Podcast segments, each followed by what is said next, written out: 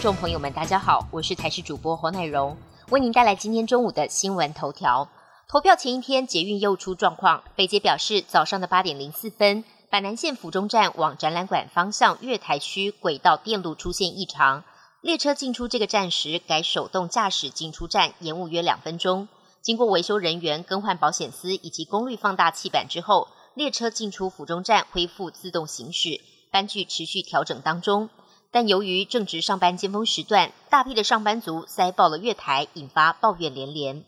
环保署规定，从今年七月一号开始，民众只要自备环保杯买饮料，店家就要提供至少五元的折扣。不过日前有网友发文表示，他带着容量一千毫升的保温杯买饮料，结果虽然确实折了五块钱，但他惊觉不对劲，因为之前买都装满的，而最近发现变少了。店家则解释说，用环保杯只有八百毫升。贴文曝光之后，底下网友骂爆了，直呼太不合理。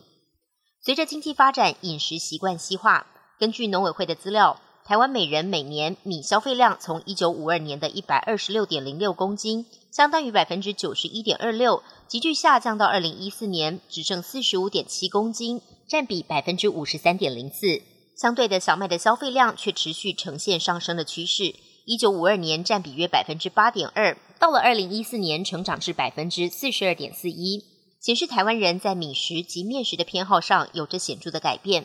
这会对营养获取带来什么样的不同呢？由面条的主要原料面粉及精白米营养相比来看，两者的热量及淀粉含量是差不多的，但有些面经过油炸、果油、加盐等等方式处理过后，热量及钠含量就需要特别留意。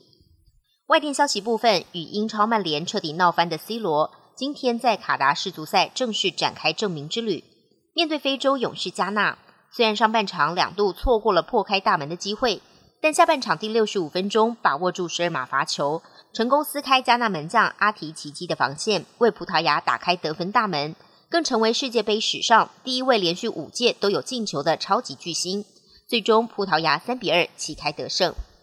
匈牙利总理奥班表示，匈牙利国会明年会批准芬兰及瑞典加入北大西洋公约组织的申请案。俄罗斯入侵乌克兰后，部分还没有加入北约的欧洲国家积极寻求加入北约的共同防御网，不过需要北约三十个成员国同意。芬兰与瑞典申请加入，目前只剩下匈牙利和土耳其还没有批准。欧盟理事会主席米歇尔将在十二月一号赴北京，与中国国家主席习近平会谈。一名欧洲官员表示，这次访中的重点议题包括了俄罗斯入侵乌克兰对世界的冲击，以及中国对台湾的威胁。官员表示，中国不提供武器给俄罗斯，并且不协助莫斯科规避欧美制裁，对欧洲来说相当重要。而在台海问题上，当前局势有化解冲突的必要。本节新闻由台视新闻制作，感谢您的收听。更多内容请锁定台视各界新闻与台视新闻 YouTube 频道。